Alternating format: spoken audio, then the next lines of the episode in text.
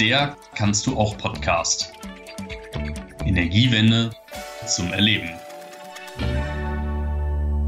Herzlich willkommen zu unserem nun schon dritten Podcast aus der Reihe Kannst du auch. Mein Name ist Dominik Saat und ich freue mich heute auf eine Folge, die ein wenig über den viel zitierten Tellerrand der Energiewende hinausschaut. Der heutige Titel lautet Schnelle Energiewende mit allen für alle. Wollen wir eine schnelle Energiewende, brauchen wir eine große Beteiligung der Menschen. Mit meinen beiden Gästen möchte ich mich heute der ungleichen Teilhabe an der Energiewende widmen. Wir wollen den Fragen nachgehen, wer beteiligt sich an der Energiewende, wer nicht und wieso ist das so? Und dazu Barrieren und Potenziale einer geschlechtergerechten Energiewende diskutieren. Dazu möchte ich zunächst Christina André begrüßen. Christina ist seit einigen Jahren international in unterschiedlichen Umweltprojekten tätig. Sie engagiert sich bei Women Engage for a Common Future und war 2018 im Rahmen ihrer Zugehörigkeit zur Parteienliste DiEM25 an der Ausgestaltung des europäischen Green New Deal beteiligt. Seit 2019 ist Christina Vorständin des Bürgerenergie. Hallo Christina. Hallo Dominik, vielen Dank für deine Einführung. Rainer Lange ist im Vorstand des Netzwerk Energiewende jetzt tätig. Als bundesweit tätiger Verein fördert das Netzwerk Energiewende jetzt mit Bildungsangeboten die Gründung und Weiterentwicklung von Bürgerenergiegenossenschaften seit vielen Jahren. Daneben ist er freiberufliche Coach, Aufsichtsratsvorsitzender der Heidelberger Bürgerenergiegenossenschaft und im Bürgerenergieprojekten im Süden Deutschlands tätig. Hallo Rainer. Hallo Dominik, hallo Christina. Warum widmen wir uns heute diesem Thema? Die Energiewende ist ein Gemeinschaftsprojekt. Das hatten insbesondere meine beiden ersten Gäste, Katharina Habersbrunner und René Mono, herausgestellt. Wenn man sich die erneuerbare Energiewelt so ansieht, erblickt man wenig weibliche Gesichter. Dabei haben Frauen laut Studien des Umweltbundesamtes ein höheres Umweltbewusstsein, stimmen erneuerbaren Technologien eher zu als Männer und zeigen auch eine höhere Bereitschaft, ihr Verhalten zu ändern. Wir wollen uns daher heute der Frage widmen, Warum ist das so und was können Instrumente und Hilfestellungen sein, um die Beteiligung an der Energiewende in mehr gesellschaftliche Gruppen hineinzustärken und da insbesondere mit Blick auf die Beteiligung von Frauen? Und wie kann dies insbesondere durch Bürgerenergiegenossenschaften gelingen? Gleichberechtigung ist ein Menschenrecht und damit geht selbstverständlich auch die Geschlechtergerechtigkeit einher. Und um diese herzustellen, ist die gesamte Gesellschaft aufgefordert, einen Beitrag zu leisten. Wenn man sich das aber so in der Realität ansieht, sind tradierte Rollen immer noch sehr präsent. Lass uns doch mal gemeinsam auf das tägliche Leben und den Haushalt schauen. Denn gerade verbringen ja viele Menschen zwangsläufig sehr viel Zeit im Haushalt. Also ich muss dann natürlich als erstes an unsere Sprache denken, die verwendete Sprache im Alltag. Ich denke da schnell an die Empfehlung eines Facharztes oder eines Bäckers. Da kommt bei mir dann als erstes männliche Person in den Kopf. Oder auch an die Internetsuche, beispielsweise nach der deutschen Nationalmannschaft, bei der die Herrenmannschaft angezeigt wird. Von der Frauenmannschaft ist da lange nicht die Rede in den Treffern. Nennenswert finde ich auch ein Beispiel aus dem Alltag. Die Höhe des Schreibtisches, die sich eher an einer männlichen Körpergröße orientiert.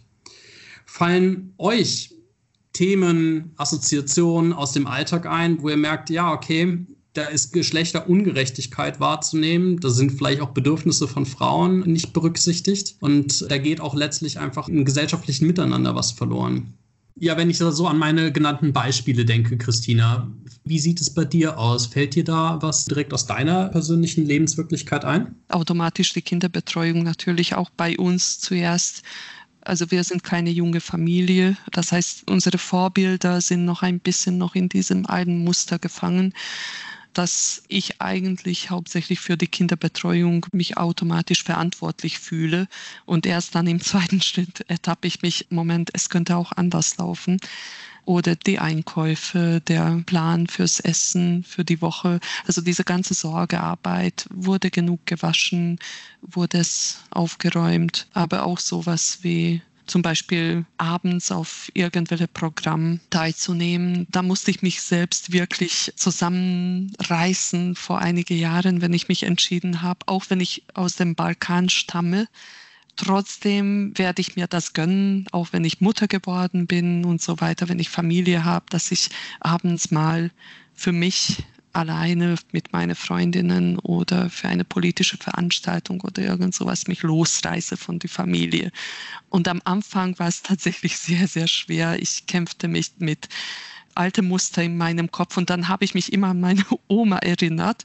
Sie hat einen Job sich selbst organisiert in einem Bank und sie hat es am Sonntag bei dem Abendessen, sie hat ihrem Mann und vor ihrem Kinder gesagt, ab morgen habe ich einen Job und ich gehe arbeiten.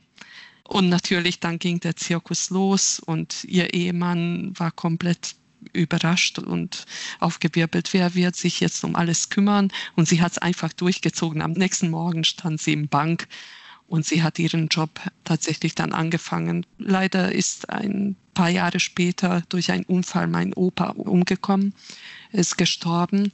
Und dann war es sehr, sehr, sehr nützlich, dass Oma diesen tollen Bankjob gehabt hat, wo sie eigentlich die beiden Mädels dann überhaupt übers Wasser halten konnte und großziehen konnte.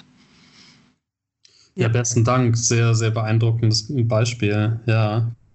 Und Rainer, wenn du das jetzt so gehört hast, was Christina gesagt hat, so auch eingangs nochmal das, was ich so beschrieben habe, so aus dem Alltag, fallen dir Themen ein, Aspekte, wo du sagst, ja, da nehme ich so ein bisschen diese Geschlechterungerechtigkeit oder diese Ungleichheit wahr? Also mir ist aufgefallen, wenn, also da schließe ich mich leider auch ein als, als Mann, wenn wir mit Freunden zusammensitzen, mit mehreren Leuten und die Frage ist, wer bestimmt so die Agenda des Gesprächs oder wer hat am meisten Redebeiträge, dann erlebe ich das schon eher so, dass es Männer sind. Also meine Frau äh, ist so, dass sie mir das manchmal spiegelt.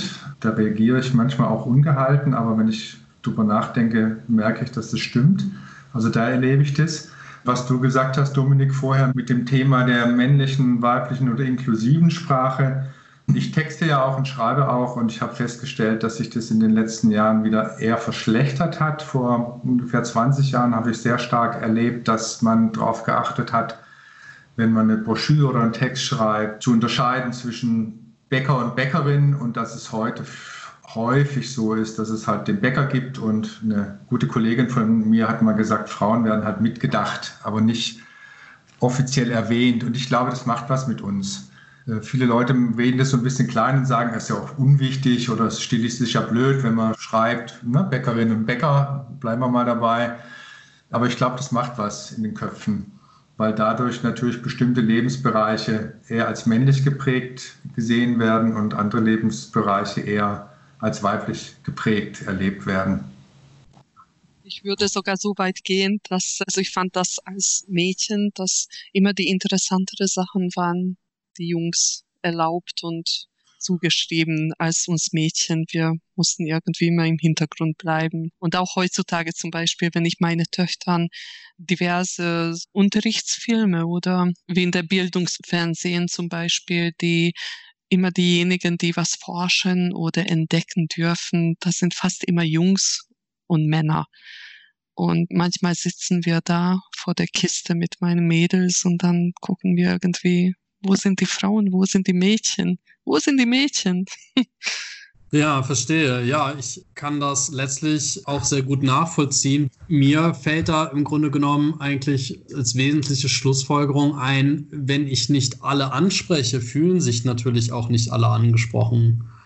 Und mit Blick auf Klimaschutz und Energiewende könnte dann das Fazit lauten, wenn nicht alle angesprochen werden, fühlen sich auch nicht alle eingeladen mitzumachen. Oder wie seht ihr das? Also ganz sicher ist es so.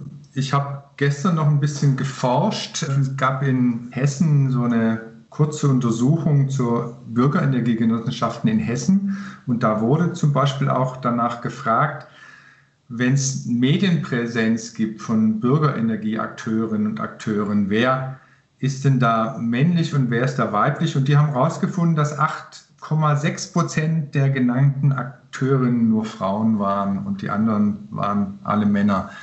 Und das heißt, das öffentliche Bild in dem Fall oder das Bild in Presse oder Fernsehen und Nachrichten heißt dann halt auch, dass äh, Bürgerenergie männlich ist. Und insofern stimme ich dir auch zu, Dominik, dass es in der Tat so ist, dass das, was wir sehen oder hören, auch unser Denken über etwas prägt. Bin ich ziemlich klar in meiner Meinung. Es fehlt oft nicht nur an der Wille, sondern sehr oft auch an der Zeit. Frauen haben einfach viel weniger Zeit, weil die in Pflegearbeit eingebunden sind. Pflegearbeit, das hört sich jetzt so theoretisch an, aber es geht um Kindererziehung, Haushalt und so weiter, die vorher aufgelistete Sachen. Und wenn die Zeit fehlt, dann kann man an, äh, an so Bürgerenergie oder überhaupt so Bürgerbewegungen weniger teilnehmen. Das kann man auch in Politik beobachten oder an anderen Stellen auch. Also es betrifft leider nicht nur Bürgerenergie. Und ich zerbreche mir die ganze Zeit den Kopf, wie können wir diese ganz wenige Zeit, die viele Frauen haben.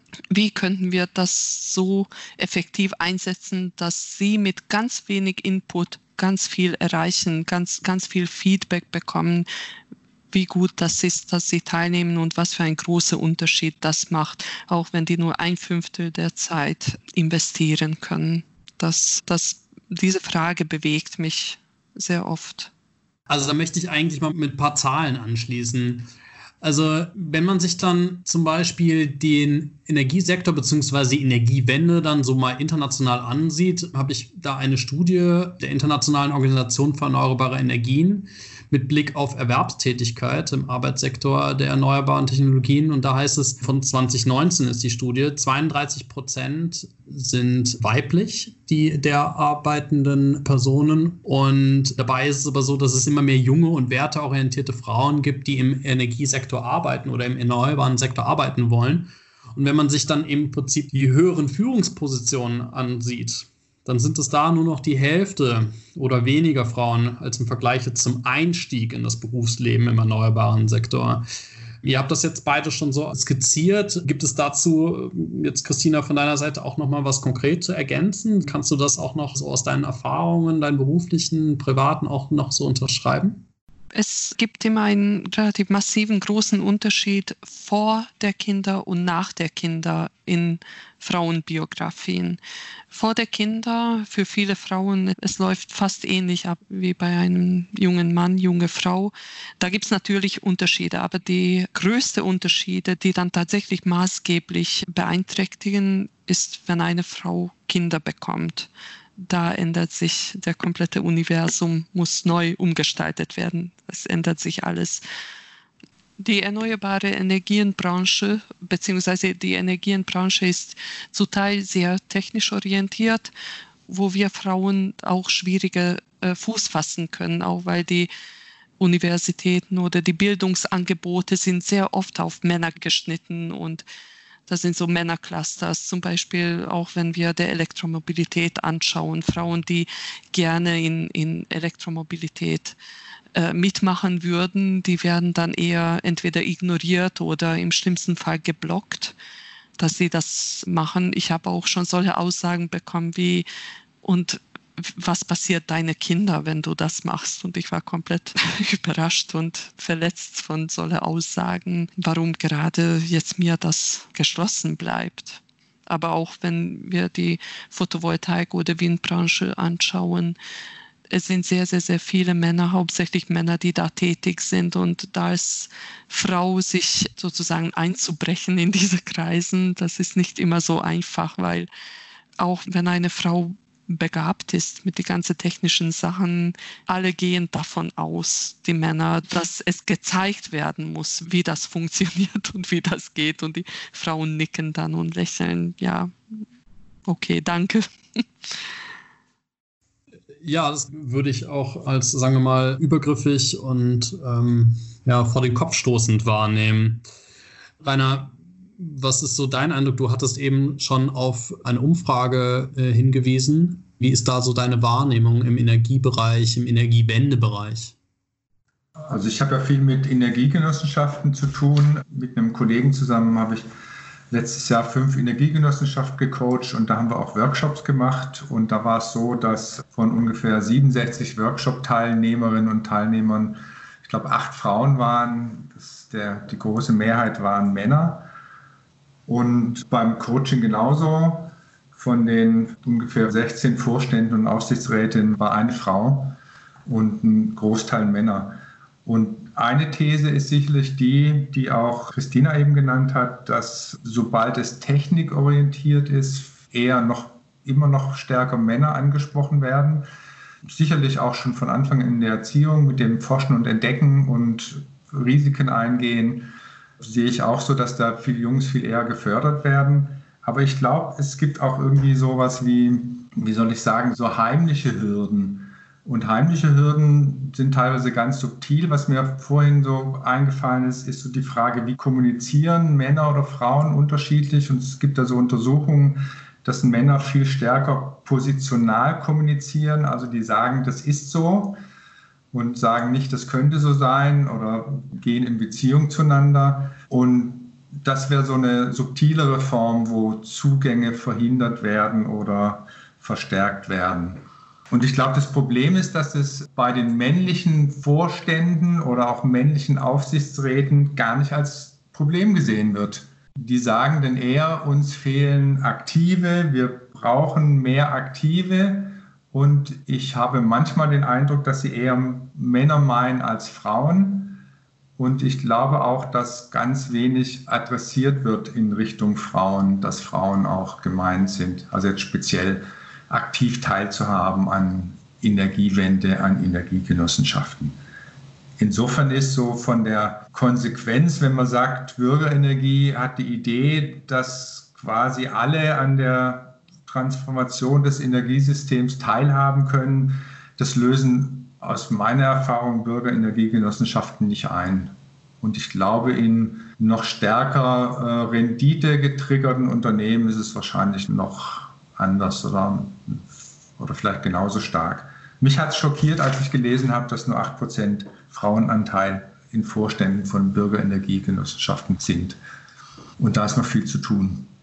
Ja, ähm, bei Bürgerenergiegenossenschaften, die ja im Grunde genommen so stark auf Gemeinschaft und Wirkung vor Ort äh, abzielen, dass es da, und letztlich bringen sie ja dieses Potenzial mit, aber vielleicht tatsächlich in die Richtung geht, dass sie ihr Transformationspotenzial noch gar nicht so ausnutzen, dass sie ähm, da eigentlich noch ähm, wesentliche Schritte gehen könnten, um im Grunde genommen ihre Zielgruppen zu erweitern, sich breiter aufzustellen, mehr Menschen mitzunehmen. Und das ist ja eben das Spannende, ganz, ganz lokal vor Ort.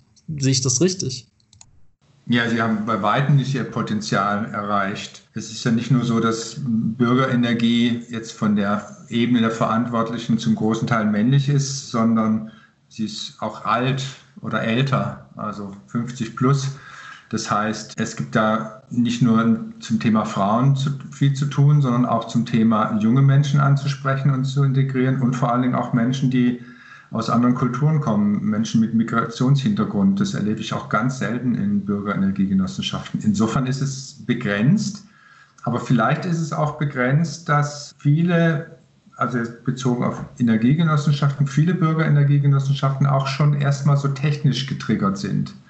Also da werden halt Anlagen gebaut und man sagt zwar auch, ich möchte es möglichst verbreitern, aber Energiegenossenschaften, die wirklich eine Idee haben, viele Leute einzubeziehen und zu verbreitern, dem auch das Verständnis vor Ort in der Öffentlichkeit, das erlebe ich eher selten. Es ist oft so in Richtung, wir bauen neue Anlagen und es ist auch toll, wenn wir die Anlagen, wir beziehen Bürger mit ein und Bürgerinnen, aber dass die so aktiv nach außen auftreten oder sich überlegen, wie bekommen wir andere Menschen in unsere Bürgerenergiegesellschaften, das erlebe ich nicht. Da fehlt vielleicht auch die Denke dazu, aber auf jeden Fall fehlen Strategien, das gezielt zu machen. Und ich glaube, das ist möglich.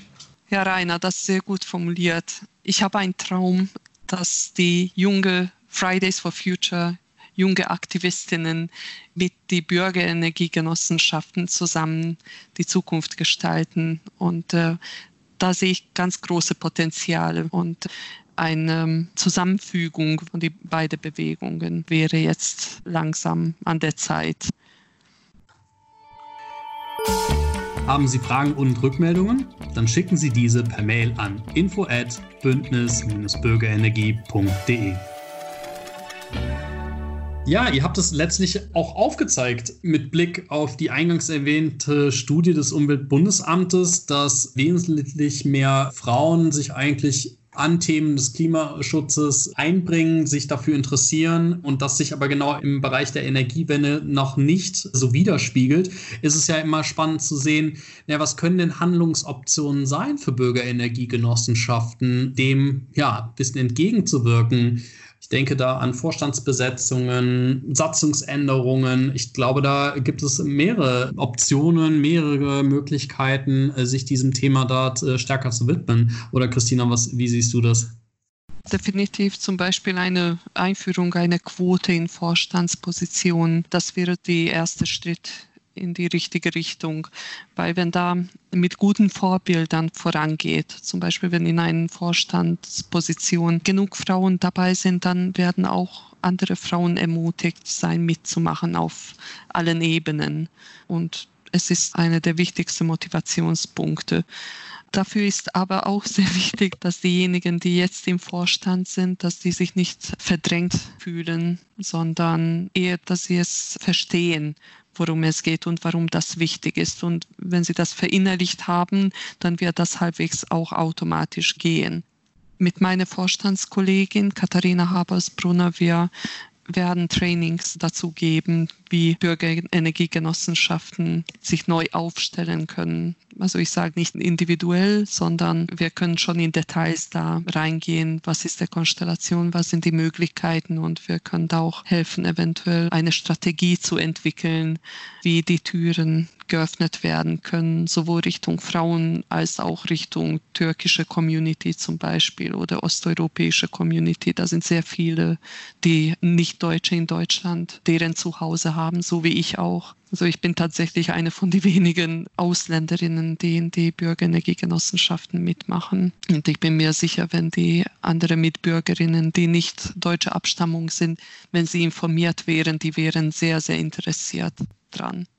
Und Rainer, was meinst du? Christina hat es ja jetzt aufgezeigt, also Satzungsänderungen beziehungsweise auch dann eben die Vorstandsbesetzung. Du hast ja auch gesagt, dass du letztlich das in Coachings im letzten Jahr auch wahrgenommen hast und das jetzt auch in Coachings für Bürgerenergiegenossenschaft mit hineinnimmst. Was fallen dir da für mögliche Handlungsansätze für Bürgerenergiegenossenschaften ein?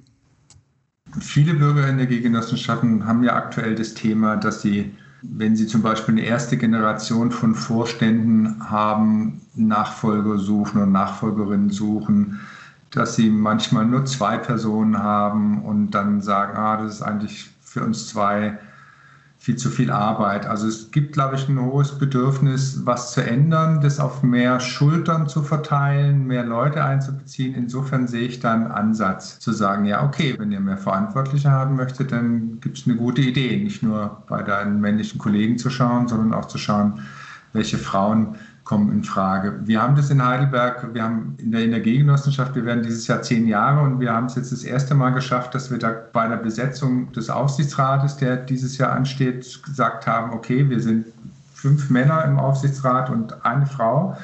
Und wir zwei scheiden aus und wir sagen, wir suchen für die zukünftigen Aufsichtsratsposten Frauen und noch bestimmte weitere Kriterien, also jemand, der aus der Wissenschaft ist, jemand, der was mit Kommunalem zu tun hat, eine Unternehmerin. Und wir waren erstaunt, wie leicht sich das finden ließ. Also wir haben schnelle Liste gehabt von 15 Frauen, die potenziell in Frage gekommen wären. Und wir haben mittlerweile drei gefunden, die gesagt haben, ja, das möchten sie gern machen, Aufsichtsrätin zu sein. Also ich glaube, es ist nicht so das Problem, dass man niemand findet.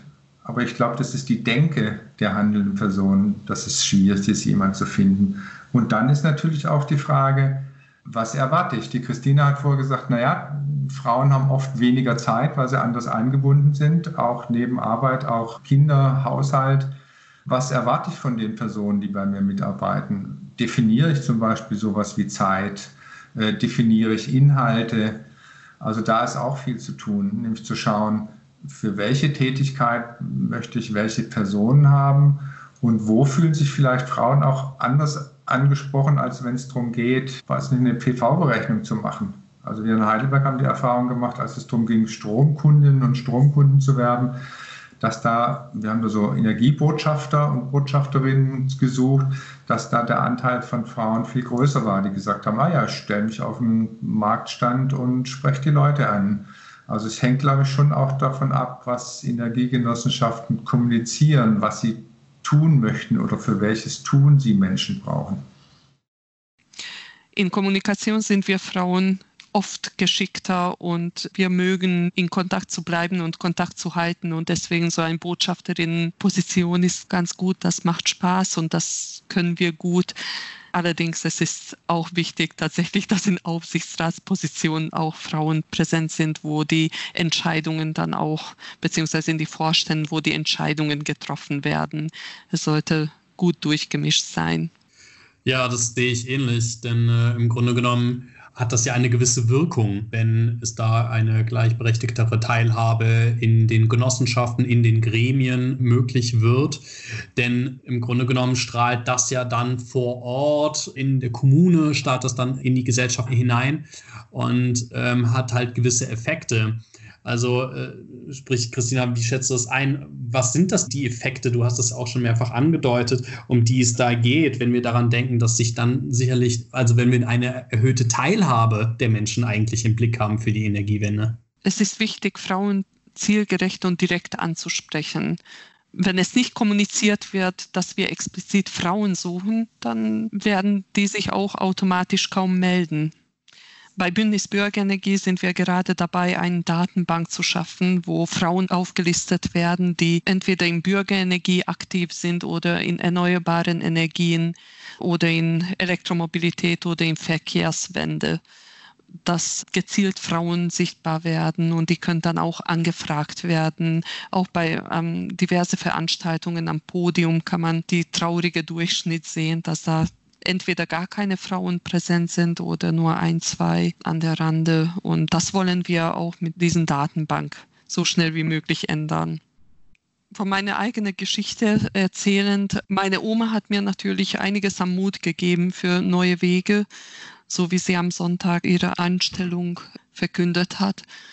Allerdings, es hat mir nicht gereicht, dass ich als, als Teenagerin mich durchkämpfe, dass ich einen technischen Beruf wähle. Ich hätte das sehr, sehr gerne gemacht.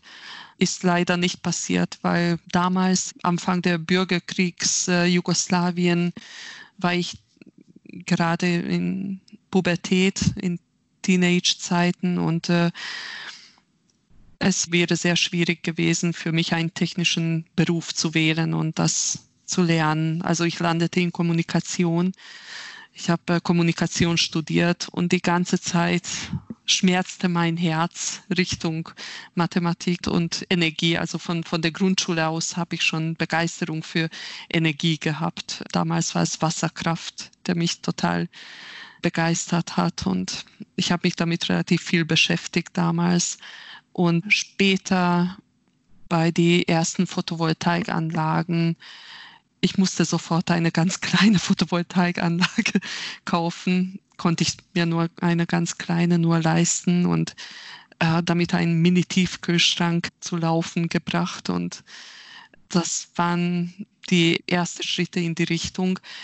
Wie ich schon erwähnt habe, vor acht Jahren bin ich erst nach Deutschland gezogen. Davor lebte ich in Ungarn und in Zentralasien auch kurzzeitig. Und in Osteuropa waren Genossenschaften nicht so gut angesehen, weil das hat an die alte System erinnert, wo Genossenschaften eher tatsächlich einen negativen Bild gehabt haben, so Zwangsgenossenschaften. Und nach meinem Umzug nach Deutschland habe ich äh, der Phänomen Energiegenossenschaften entdeckt. Und da war ich gefangen. Da komme ich, glaube ich, nie wieder raus. Und ich fühle mich sehr, sehr, sehr happy da drin. Cool, danke schön für diesen Einblick. Ja, Christine hatte es auch gerade schon genannt. Alle kannst du auch Formate wie Stories, Broschüren, Webinaraufzeichnungen oder Podcasts findet man auf nkmdn.de slash kannst du auch. Ja, ich wollte noch einen Punkt ergänzen. Ich glaube, wir haben auch noch ein paar Rechercheaufgaben zum Beispiel die Frage, wer entscheidet eigentlich im Haushalt über den Wechsel des Stromanbieters? Sind es die Männer oder sind es die Frauen? Das hielt ich für eine wesentliche Information. Äh, ich kenne einige aus meinem persönlichen Umkreis, wo ich mit den Männern rede, Und die sagen dann, aber das entscheidet meine Frau, interessanterweise. Äh, und den Stromwechsel selber machen dann wieder die Männer. Es gab auch eine Untersuchung, wo auch rauskam, 80 Prozent der Mitglieder von Energiegenossenschaften sind männlich und es gibt einen geringen Anteil verheirateter Frauen und junger Mütter, interessanterweise auch. Und da haben die Leute die Frage gestellt, naja, wenn der Ehemann die Anteile zeichnet, wissen wir aber noch lange nicht, wer eigentlich die Initiative dazu gegeben hat, um in der Energiegenossenschaft einzutreten. Also auch das wäre eine spannende Frage. Es gibt ja viele Familien, wo, ein, ne, wo dann vielleicht der Mann Mitglied ist, aber wo vielleicht mehr Personen dahinter stecken. Also ich glaube, da gibt es noch eine ganze Menge an, an Recherchearbeit. Und du hast, Rainer, dabei einen wesentlichen Punkt angesprochen. Da gibt es tatsächlich enorm wenige Gender-Statistiken. Ist auch entweder wegen Datenschutzgründen oder deswegen, weil es vornherein keine Gender-Statistiken erhoben worden sind. Und das wäre tatsächlich wichtig, dass wir wissen, woran wir stehen. Ja, und wenn ich so auf die genannten Handlungsoptionen blicke, wenn ich darüber nachdenke, was wir auch gesagt haben, zur Ansprache von Frauen, zur Vorbildsfunktion von Frauen, wenn sie dann in den Gremien von Bürgerenergiegenossenschaften ganz aktiv äh, berücksichtigt werden, dann schafft das natürlich eine deutlich höhere Beteiligung der Bevölkerung vor Ort an der Energiewende. Und da kommen wir dann natürlich wesentlich näher unserem Titel der heutigen Podcast-Folge, der schnelleren Energiewende für alle und mit allen. Schätze ich das da richtig ein, Christina? Ja, genau. Das kann man so vorstellen. Es von einem Tag auf der andere Verdopplung der Akteurinnen und Akteuren. Das wäre doch ein Traum, oder? Damit würden wir schon so viel Prozent in erneuerbaren Energien mehr gewinnen und produzieren können, dass tatsächlich die alten atomar fossile Energien dann überflüssig wären eine Verdopplung. Und das bedeutet nur, jede einzelne Person, der jetzt aktiv ist in Energiegenossenschaft, muss nur darum kümmern, dass er noch eine extra Person reinbringt. Und das würde schon ganz viel bewegen. Also haltet Ausschauen nach Frauen. Ja, besten Dank, Rainer. Würdest du das so an der Stelle unterstützen? Ja, eine Verdopplung der Aktiven wäre natürlich super. Und es hat natürlich noch eine andere Wirkung, wenn da Frauen auch sitzen oder stehen, wo, wo immer sie auch öffentlich agieren, weil das natürlich auch ein Modell ist für andere Frauen zu sagen, okay, ich, vielleicht mache ich da auch mit, das kann für mich interessant sein. Ich wollte noch was zu dem, zu dem Workshop sagen, wo die 67 Männer und acht Frauen, wie das waren, äh, in einem Workshop war eine Vorstandsfrau und eine Aufsichtsrätin aus einer Energiegenossenschaft und wir haben da gemerkt, dass die anderen gefragt haben, wie habt ihr das gemacht? Also die männlich orientierten Energiegenossenschaften oder die männlichen Verantwortlichen gesagt, wie habt ihr das geschafft, dass ihr sowohl eine Vorstandsvorsitzende als auch eine Aufsichtsratsvorsitzende als Frau haben? Und dann haben die berichtet und dann gab es eine Diskussion darüber. Ich glaube, es ist ganz wichtig, dass das Thema wirklich auf die Agenda kommt. Das ist für mich der erste Schritt. Und ich denke auch, dass sich dann auch Leute auf den Weg machen. Im ersten Punkt natürlich die Männer auf den Weg machen. Das ist zumindest meine Hoffnung. Sagen, Mensch, klar, wir haben da was ausgeblendet und das schwächt uns. Und auch angesichts der Situation, dass viele Energiegenossenschaften, die ehrenamtlich unterwegs sind, eh nach Aktiven suchen. Und da ist es doch total naheliegend zu sagen, wir suchen aktive Frauen und die bereichern das, was wir tun. Und ich kenne auch einige Erfahrungen von Energiegenossenschaften, wo Frauen dafür gesorgt haben, äh, Christina, du hast es vorher gesagt, mit dem Thema Kommunikation, die Außenkommunikation von Energiegenossenschaften auch schlicht ergreifend zu verbessern, mehr öffentlich wirksam zu sein. Und das ist, glaube ich, auch ein wichtiger Punkt. Es geht nicht nur um den Zubau von erneuerbaren Energieanlagen, sondern öffentlich präsent zu sein, anerkannt zu sein, dass das Interesse geweckt wird, oh, die machen ja was, was spannend ist und könnte man so zwei Punkte bearbeiten. Nämlich der eine Punkt ist zu sagen, wir verdoppeln unsere personellen Kapazitäten, unsere personellen Möglichkeiten. Das ist der eine Punkt. Und der zweite Punkt ist, dass dadurch Energiegenossenschaften oder die Idee der Energiewende in Bürgerinnen und Bürgerhand auch weiter nach außen getragen werden. Und da könnten Frauen durchaus eine sehr wichtige Rolle spielen. Ja, das würde ich doch jetzt mal als Schlusswort nehmen. Das ist, wie ich finde, an der Stelle schon sehr gut aufgezeigt. Und ich würde es im Grunde genommen ganz abschließend so formulieren. Mit einer breiten Beteiligung ist eine erfolgreiche Energiewende also wesentlich wahrscheinlicher und demnach eine geschlechtergerechte Energiewende ist dann eine erfolgreiche Energiewende. Ich danke euch, Christina und Rainer, sehr herzlich für dieses sehr, sehr anregende Gespräch. Bin gespannt auf die Rückmeldung unserer Zuhörerinnen und Zuhörer und freue mich auf die nächste Podcast-Folge. Euch alles Gute, besten Dank. Tschüss. Tschüss. Tschüss. Danke. Der kannst du auch Podcast. Energiewende zum Erleben.